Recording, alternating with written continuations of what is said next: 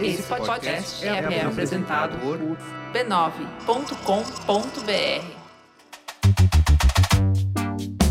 Olá, eu sou o Bruno Natal. Hoje é dia 5 de janeiro, meu aniversário, e no resumido número 145, Web3, DAOs, blockchain, o futuro das criptomoedas, internet descentralizada e muitos outros assuntos, numa conversa com o pesquisador e desenvolvedor em blockchain, Gabriel Aleixo. Vamos nessa, resumido. Resumido.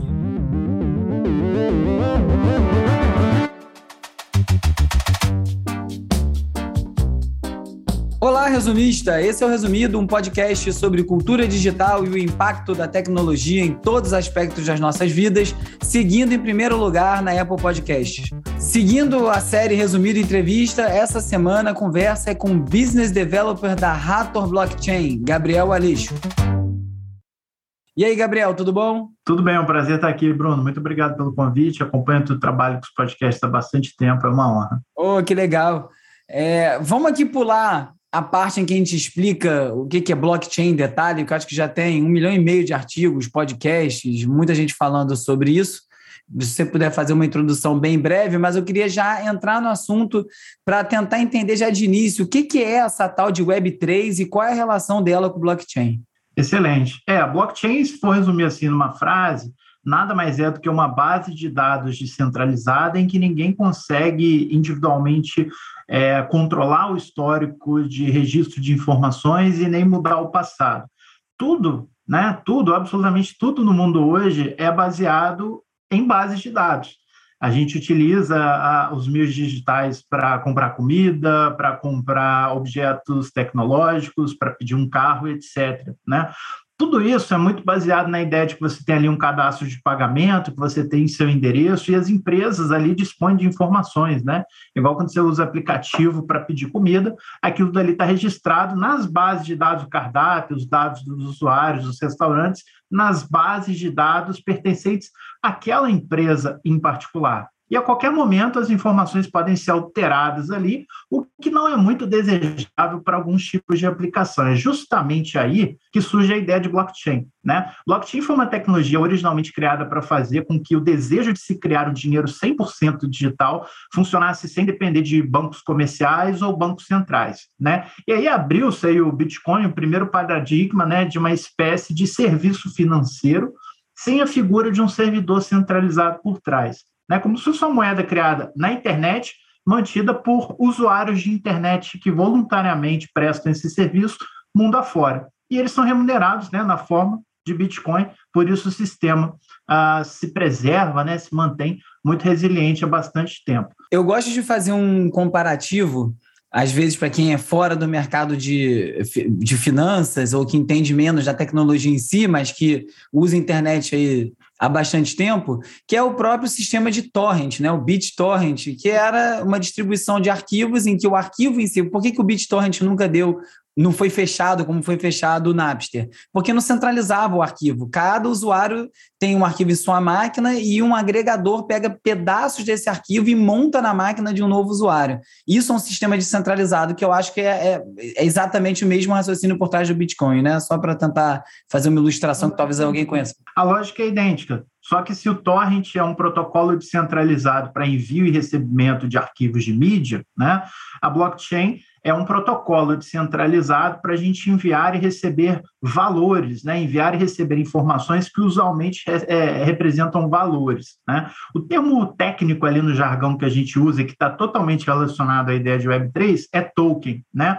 Agora, a gente só ouve falar de token, vocês já abordaram o tema é, de tokenização em outros episódios, NFTs, afins. O token nada mais é do que uma representação digital de valor que pode ser enviada e recebida de maneira totalmente sem permissões, né? Você pode fazer de maneira livre, fluida e etc. Isso é uma das coisas que marca o próprio conceito de Web3. Explica o que é o sem permissão, que isso acho que é, uma, é, um, é um conceito importante que às vezes passa batido. É, o, as pessoas chamam em inglês né, a expressão permissionless, né, que se traduzir ali em português seria sem permissão, né? É, quando eu envio dinheiro para você, Bruno, quando eu faço é, uma transferência interbancária para você, eu não mando dinheiro para você, né? Eu tenho que pedir autorização para o banco, o banco vai é, fazer uma compensação para mandar para o seu banco, que vai depositar o dinheiro para você. Aí você pode me falar, pô, mas agora tem um Pix, né, que cortou essa necessidade do banco, um serviço provido pelo próprio Banco Central. Sim, mas o dinheiro vai passar pelo Banco Central né? Se alguém ataca o Banco Central, se há uma indisponibilidade de serviço, quantas vezes a gente já não ouviu, né? Senhor, senhora, o sistema está fora do ar, não dá para fazer. Né? Blockchain é um sistema que não fica fora do ar, porque tem literalmente centenas de milhares de máquinas que são capazes de atender aquela requisição de serviço. Né? Então a gente vê o WhatsApp ficar fora do ar, rede social ficar fora do ar. É, enquanto a gente grava esse programa aqui no dia anterior, a gente teve uma grande queda nos servidores da Amazon, né? E a Amazon, para quem não sabe, ela roda boa parte dos servidores do mundo de várias outras aplicações, não somente o e-commerce que a gente conhece da Amazon, né?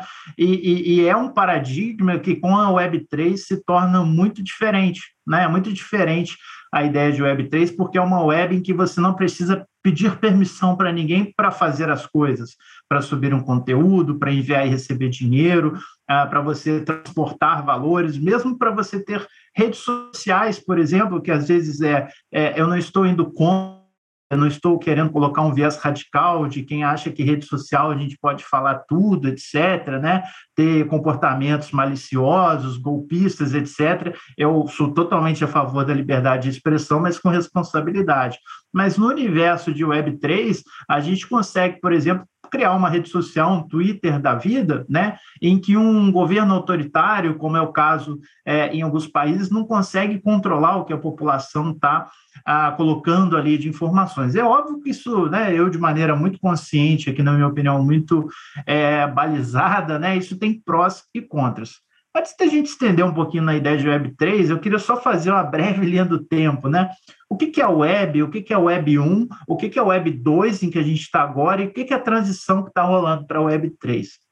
Quando a internet comercial surgiu no mundo, né, ali por volta de 1995, é, se popularizou um pouco aqui no Brasil a partir dos anos 2000, 2002, o que, que era a internet? A internet era meramente um espelho digital do que existia no mundo físico. Então, você pega o jornal da sua, da sua preferência, não sei, Folha de São Paulo, é, O Globo. Quando você entrava no site do O Globo, da Folha de São Paulo, em 1995, você simplesmente conseguia ler as mesmas notícias que existiam no veículo impresso. Então é engraçado, a internet surgiu replicando nos meios digitais o que existia no mundo físico. E isso gerou até algumas distorções, né? Antigamente a gente falava muito de DRM, DRM é o extremo oposto da Web3, que é a internet sem permissões, sem limites, descentralizada, em que os usuários têm muito mais liberdade.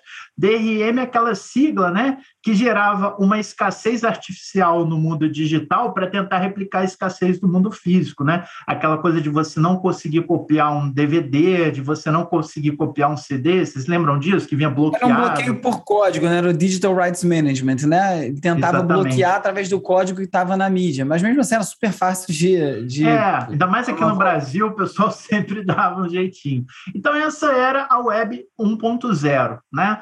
É, com o passar dos anos, né, em que a gente só. Para que, que serve a internet na web 1.0? Para você consumir mais facilmente conteúdo do mundo inteiro que seria difícil acessar fisicamente. Para que, uhum. que eu vou uhum. ler o Globo, a Folha de São Paulo aqui na internet se custa um real o jornal ali na banca, né? Antigamente. Mas pensa Sim. aí no New York Times, por exemplo, não, não tem acesso, é caro, etc. Gente... E nessa questão do jornalismo, durante muito tempo, né, acho que até falando essa transição da, da Web 1 para 2, é, as matérias eram privilegiadas para o impresso, não saía no online, o online ficava atrasado, era uma dicotomia completa, assim, eu esperava a matéria por causa do impresso, que logicamente não é mais a realidade, né? É exata, é exatamente isso. Eu não sou, eu estou com 33 anos, não sou assim tão longevo ainda, mas eu uso internet desde os sete anos, né? Fui uma das primeiras pessoas ali da, da minha geração, da minha comunidade, a ter internet aí já em 1995. Então eu fui alfabetizado com internet, eu lembro bem desse processo. Aí a gente migrou mais ou menos, hoje a gente está na transição da Web 2 para a Web 3. O que, que a, web, a, a, a Web 2 é? Que se populariza, vamos dizer aqui em português claro para quem é brasileiro, lá com Orkut, depois com Facebook, etc. É uma internet em que a gente não consumia somente conteúdo feito por profissionais, jornalistas profissionais, filmes feitos por estúdios profissionais, é a internet, digamos assim, em que o usuário ele é criador do conteúdo.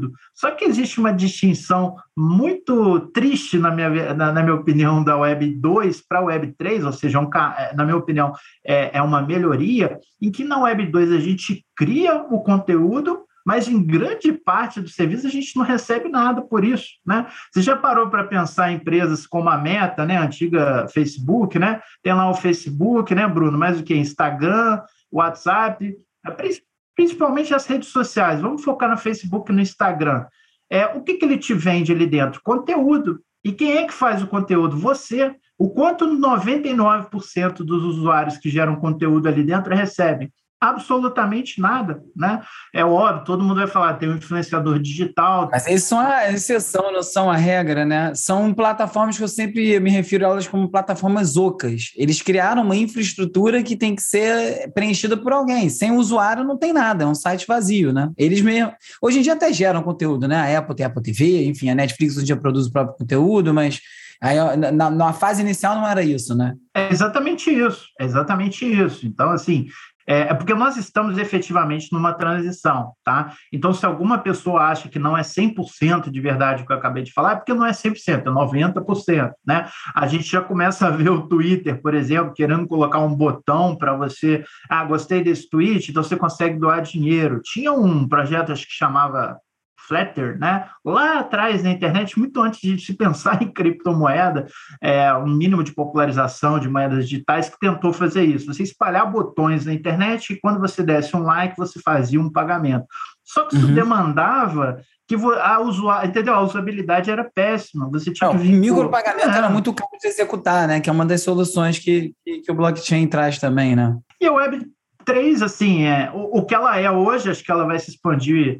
É, se a gente pensa, se você me perguntasse em 1995, dificilmente eu ia te falar que, é, que a internet serviria para comprar supermercado e entregar em 15 minutos ou para pedir carro na rua e chegar em 5, entendeu? No, no começo dessa, dessa, popularização da internet, era muito comum umas reportagens que eram sujeito ficar uma semana em casa só se comunicando com o mundo e consumindo através da internet. Isso era uma reportagem de 10 minutos. Caramba, o cara fez tudo de casa, conseguiu comprar. É assim, completamente trivial hoje em dia, né? Não, exatamente. E a Web3 eu acho que vai radicalizar isso em vários aspectos, porque ela será, está sendo baseada na blockchain, que é uma tecnologia fundacional, generativa, né, como diz o professor e meu amigo Ronaldo Lemos, né, no artigo que a gente já escreveu junto lá em 2016 sobre esse tema. A base da Web3 é uma base aberta, descentralizada, código livre, software livre, qualquer pessoa pode criar e recriar ali dentro, e boa parte das aplicações que estão sendo criadas na nova internet, que é baseada em aplicações que rodam em blockchain, tem por definição comunidades como centro do serviço. Né? Eu vou usar um exemplo muito claro. A gente acabou de falar na Web.2 em que você gera o conteúdo e não recebe nada. Na Web3, do que a gente está falando, essas plataformas elas são owned, elas são, em muitos casos, de propriedade dos próprios usuários, da coletividade, da comunidade por trás daquele protocolo. Então, não apenas, sei lá, eu vou receber por um post que eu gero naquela rede, naquela aplicação, uma interação ou, ou coisa parecida, como eu posso ser sócio daquela aplicação e ganhar toda vez que o negócio ganha dinheiro. Né? Eu acho que é uma lógica que, que se aplica nova, que num primeiro momento, no segundo momento, na verdade, na Web 2.0, o simples fato de uma plataforma conseguir um investimento e te possibilitar é, fazer parte de uma plataforma, ganhar o alcance, você se virar para monetizar isso, se for o caso, já era uma oferta o suficiente, mas eu acho que mudou, né? As pessoas perceberam, olha, beleza, já nem é mais tão complicado montar um Twitter, um Facebook, ter um código no GitHub, eu abro um amanhã, é pagar servidor e o conteúdo é nosso. Então, essa plataforma é nossa, né? Eu sempre costumo comentar que, na, na, minha forma de enxergar, numa conta grosseira, essas plataformas tinham que ter 50% da receita voltada a ser redistribuída para a própria rede de usuários, porque é quem alimenta aquilo, né? Eu acho que a Web3 vai por esse caminho. embora vários dos projetos sejam centralizados, né, que é um pouco complicado. Então, acho que é até uma hora legal para a gente falar sobre DAO, sobre essas esses é, entidades centralizadas, né? E, e, como é que isso vai funcionar em termos práticos, num site ou, ou o que seja. É, a DAO, traduzindo em português claro, é uma empresa, uma organização, é um coletivo que só existe na blockchain e é gerido diretamente é, por um conjunto de usuários a partir da quantidade de tokens que cada um tem. Né? Então, a gente pode, por exemplo, em vez de abrir uma startup, ao invés de é, é, é incorporar um CNPJ no Brasil para organizar um evento, sabe, Bruno? Eu, você e mais 30 pessoas, a gente pode fazer isso tudo via blockchain, né? E ao invés de falar, pô, Bruno, você vai ficar com 20%, eu vou ficar com 20%, os demais colaboradores vão dividir aí os 60% restantes. A gente faz tudo isso na forma de token. Eu vou gerar 100 tokens de governança, 20 são meus, 20 são seus, e todo mundo vai ter poder de voto. Ou a gente pode fazer ainda mais radical: cada pessoa tem direito a um voto. E todas as deliberações podem ser feitas automaticamente via blockchain, né, no que a gente chama os contratos inteligentes. Contratos inteligentes nada mais são, muita gente acha que é. Os, eu gosto muito do. Eu já ouvi uma palestra contrato inteligente, não é nem contrato e nem inteligente, né? É, no sentido de que não é um contrato no aspecto legal que a gente está acostumado, e de que ele é, não é inteligente, ele é um pedaço de código. Né? Então, contrato inteligente nada mais é do que uma regra de negócio do que um acordo entre as partes que consegue fazer valer a si mesmo, né, de maneira condicional, né, é, dentro do ambiente virtual por meio da tecnologia blockchain. Então, vamos supor que eu falo assim para você, Bruno. Cara, vamos criar essa, esse projeto aqui com mais 100 pessoas, cada um vai casar aqui mil reais em, em Bitcoin, em Ether ou outras moedas digitais, e esse dinheiro, a coletividade vai decidir como ele tem que ser gasto, onde, para onde ele tem que ser enviado, como é, ele tem que ser investido. Né? E você consegue, tipo isso, uma, uma lógica, por exemplo, de, de conta conjunta, de conta empresarial.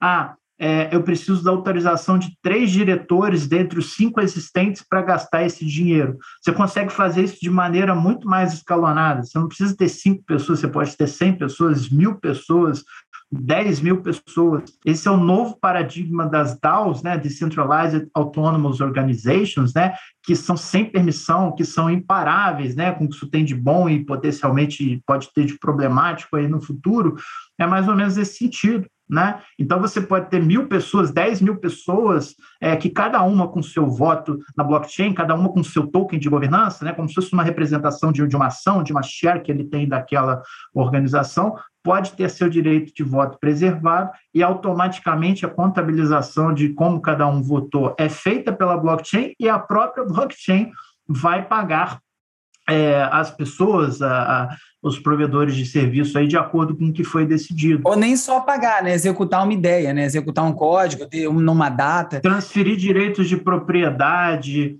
é, transferir poderes, transferir valor. É porque eu gosto, blockchain está muito ligado à confiança e a valor. Né? A gente consegue estabelecer confiança entre partes que não necessariamente se conhecem via blockchain para que elas troquem valor. Né? Esse valor pode ser um Bitcoin, pode ser um voto, pode ser a titularidade de uma obra digital, pode ser royalty, pode ser.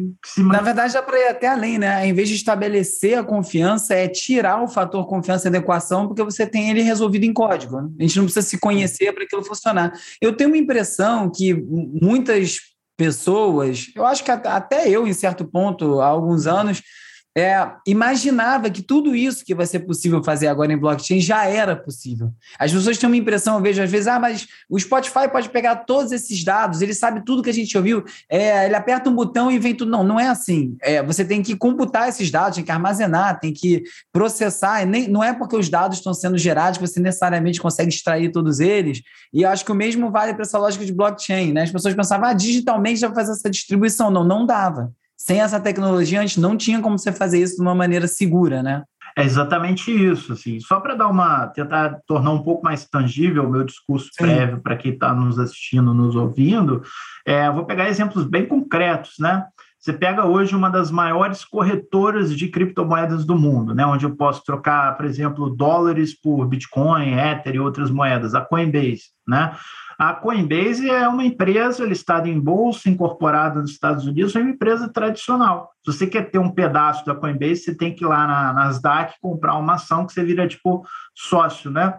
É, na blockchain, já existe uma das maiores corretoras do mundo que já chegou a superar o volume de negociações da própria Coinbase, uma empresa chamada Uniswap, né, que assim, uhum. é, ela praticamente, ali para fins práticos, só existe na blockchain. Né? E ela fez um airdrop de tokens. O que, que é um airdrop? Ela pegou todo mundo na história né? É, nos seus quatro, cinco anos, não vou me recordar exatamente de existência, pegou todo mundo que já usou o serviço na história e distribuiu tokens, né? Ao invés de ir na bolsa fazer um IPO e, e, e, e arrebanhar investidores para investirem né, nas suas ações, ela, em vez de ação, criou um token, ao invés de vender, ela distribuiu gratuitamente aquilo na proporção de quanto cada pessoa mais usou o serviço, né? E todo mundo, do dia para a noite, se passou a ser sócio de um produto simplesmente por tê-lo usado. Isso foi feito recentemente, é, isso foi feito há, há, alguns anos com a Uniswap e foi feito recentemente, né,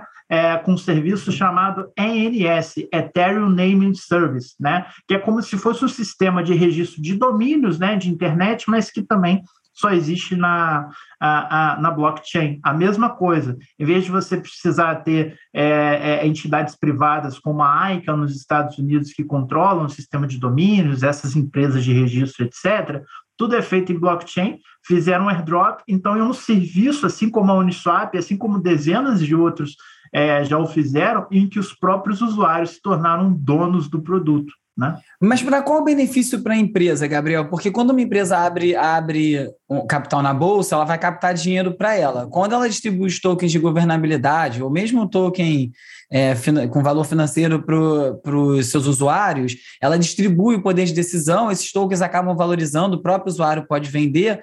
É, mas como é, qual é a vantagem? Porque se a gente pensar até, vou até fazer duas perguntas em uma aqui, para você tentar amarrar as duas. Num segundo momento, a gente vê o Twitter numa movimentação, falando muito sobre descentralizar, né? O Jack, que era o CEO, acabou de sair, é um entusiasta do Bitcoin. Existe o Mastodon, que é um, é um serviço igual ao Twitter, que é descentralizado.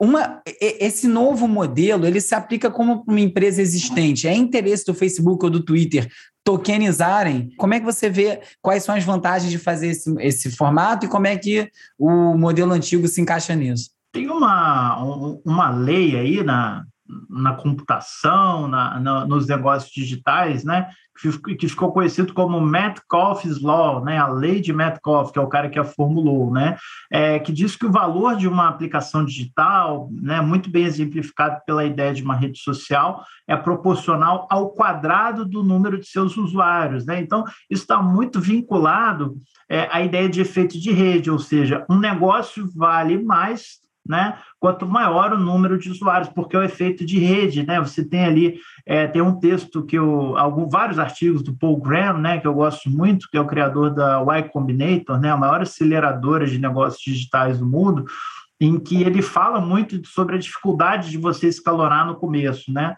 Uma startup e vários desses negócios da, da Web3 surgem como startups. Eu estou conversando com você, Bruno, do outro lado do mundo, a gente acha um outro entusiasta e no começo é meia dúzia de maluco falando, cara, vamos criar um sistema de empréstimo totalmente na blockchain? a gente vai e começa assim. E no começo é muito difícil, né? Você sair de zero para 100 usuários é muito difícil. Depois que uhum. você já tem 100 usuários, não estou exagerando, para você subir para um milhão é muito mais fácil se você entrega uma experiência minimamente boa e se você resolve uma dor do seu cliente. Por quê? O boca a boca, o efeito de rede. Então, é basicamente isso, né? É, o que as empresas digitais que estão mais alinhadas com esses propósitos, com essa visão da Web3, estão fazendo. Pô, por que, que eu pego um negócio que eu poderia vender e distribuo gratuitamente? Porque a longo prazo eu vou ganhar muito mais com a distribuição. Então, é um alinhamento de interesses. Eu pessoalmente vejo muito isso. Eu acho que blockchains é, são redes públicas com interesses de mercado desenhados ali dentro. Né? Cada um pode agir é, de acordo com o que é o melhor para si, e isso multiplica o bem-estar da coletividade, claro, não em tudo, mas em algumas aplicações. É um pouco que a gente vê, só para deixar bem claro. Eu não acho que essas empresas fazem isso porque elas são boazinhas, os criadores dessas empresas fazem isso porque eles são bonzinhos, não. É porque existe um alinhamento de interesse Né? Imagina uma pessoa que usou uma vez lá a Uniswap para trocar uma moeda digital por outra, nem lembrava do serviço, e você basicamente falou para ele: toma aqui ó, mil dólares em moeda digital, porque essas moedas já nasceram é, com certo valor de troca no mercado. É, eu soube de gente que, que tinha três domínios registrados em é MS que ganhou 30 mil dólares nesse é Exatamente. Era um momento que já valorizou, inclusive. É exatamente isso, porque essas moedas nascem com um sentido utilitário, elas são tipo um crédito, uma ficha, às vezes você Sim. pode ganhar desconto no registro, você pode ter uma preferência, é, vem com uma série de benefícios atrelados. Então, sei lá, quem não ganhou, às vezes se interessa em comprar, e você que ganhou do nada, entre aspas, de graça, só por ter utilizado o serviço, vai, vai vender, você já estimula uma economia, é palavra-chave, tá? Web3 é, tem gente que adora isso, tem gente que odeia, é, tem gente que está no meio do caminho, mas eu acho que assim, eu estou aqui fazendo apenas uma constatação. Eu acho que a Web3 ela vai é, é, embutir a economia em todas as aplicações digitais, né? Que as pessoas falam assim, a financeirização do mundo. Toda aplicação Sim. vai ter um token, toda aplicação vai ter uma moeda, em alguns casos vai ser um ativo que tem um caráter ali meio especulativo, em alguns outros é só uma ficha digital, mas que é possível se utilizar ah, em, em, em, mecanismos, aí, em campanhas como essas, né? É, eu não acho que é exagero falar que aí, não digo a curtíssimo prazo, mas a médio e longo prazo, toda grande empresa deve sim pensar na sua estratégia de tokenização, na sua estratégia de Web.3, né? Claro, empresas especificamente é, do setor digital. Né? E é o que a gente está vendo aí com o Twitter, com o Facebook, vários, né? O que, que eles querem com isso? Como é que entra uma empresa já estabelecida, do tamanho que são essas nesse lugar? Como é que se enxerga isso? Eu acho que varia muito, assim, é, é, eu não sei nem se eu me sinto confortável de falar nominalmente, assim, a gente pode pegar alguns exemplos grandes, né? É, eu posso, eu não sei se eu estou sendo ingênuo, mas eu acredito, por exemplo, nas boas intenções, digamos assim, é, aí especificamente nesse caso do Jack Dorsey lá do Twitter. Ele uhum. parece estar realmente engajado, ele pirou assim com a coisa especificamente do Bitcoin, até mais que de outras aplicações, ele está investigando e está querendo investir naquilo. Né? Por outro lado, é aquilo que, aí entra mais o que eu falei anteriormente. Eu acho que são empresas que simplesmente estão aliando interesses né, com uma tendência que vai ser é, demandada aí pelos clientes, né? E eu acho é, que quando a gente vê... vê também as questões legais que foram aparecendo, né? As questões que são inerentes à centralização de um serviço do tamanho como o Facebook ou como o Twitter, já as questões legais de Congresso, o tanto que eles estão sendo pressionados por regulamentação, é, cara, ó, descentraliza, não é comigo. Quem publicou não fui eu e eu não tenho nada a ver com isso, né? Você também tira o seu do caminho e vai, né? Eu trabalho com blockchain, né? Nem existia blockchain como indústria, trabalho com criptomoedas desde 2013, né? Pesquisando tema, falando publicamente sobre o tema. E por blockchain é, ser uma ferramenta de criptografia aplicada, muitas pessoas às vezes vêm me perguntar de privacidade também, né? E, uhum. e é interessante olhar para isso porque é, muitos me perguntam, pô, mas será que o WhatsApp é realmente seguro, né? Quando fala naquele negócio de criptografia de ponta a ponta, e eu respondo o que eu vou te dizer aqui em complemento ao, seu, ao que você havia comentado anteriormente. Eu acho que sim é seguro, não porque necessariamente a empresa está preocupada em criptografar as suas mensagens para preservar a sua privacidade. Né? Mas imagina a quantidade de juízes do mundo inteiro que fica pedindo informação. Pô, Facebook, o fulano vendeu droga, o fulano é pedófilo, fulano... então ele simplesmente prova por A mais B ali matematicamente, ó, pode vir aqui fazer uma auditoria. A minha ferramenta criptografa de ponta a ponta, eu não tenho acesso a nenhuma informação aberta, né, do que é trocado de mensagem no WhatsApp.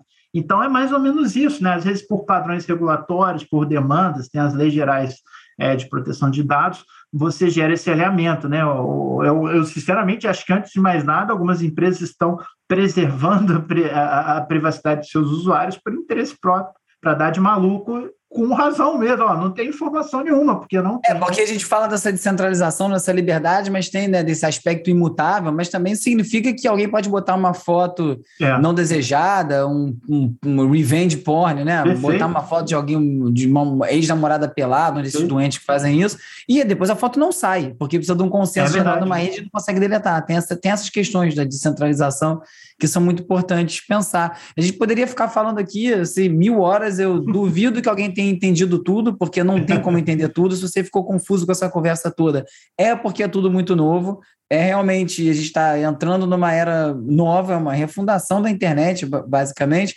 Para fechar, eu queria que você falasse um pouco, Gabriel, da Rator especificamente, né? uma empresa brasileira, um projeto já conquistando muito, muito respeito. Eu acho legal você falar um pouquinho do seu trabalho com eles.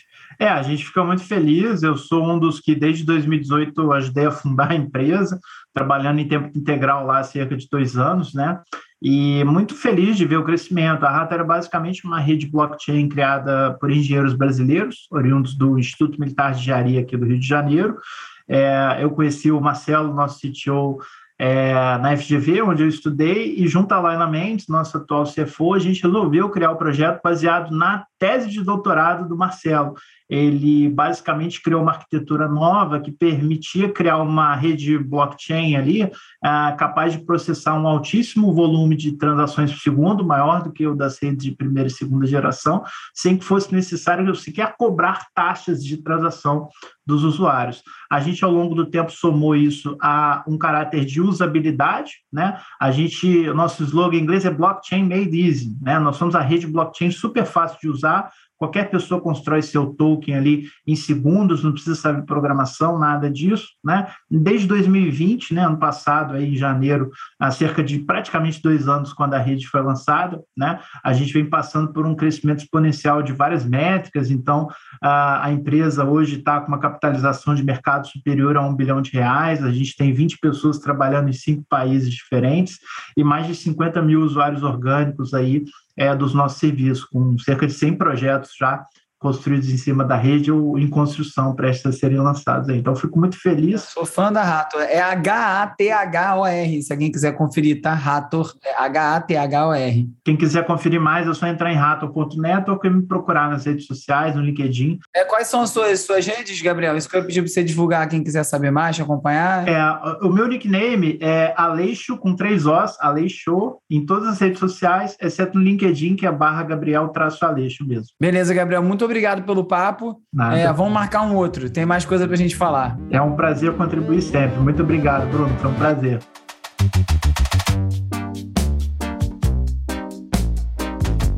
O resumido é parte da rede B9 e tem o apoio do Instituto Vero. É escrito e produzido por este que vos fala, Bruno Natal. A edição e mixagem é feita pelo Hugo Rocha. A pesquisa do roteiro é feita pela Isabela Inês, com a colaboração do Carlos Calbuque Albuquerque. As redes sociais são editadas pela Beatriz Costa, com design do Felipe Araújo e animações do Peri Selmerman. A foto da capa é do Jorge Bispo e o tema original foi composto pelo Gustavo Silveira. Eu sou o Bruno Natal, obrigado pela audiência. Semana que vem tem mais resumido. Esse podcast é apoiado pelo Instituto Vero. Resumido. resumido.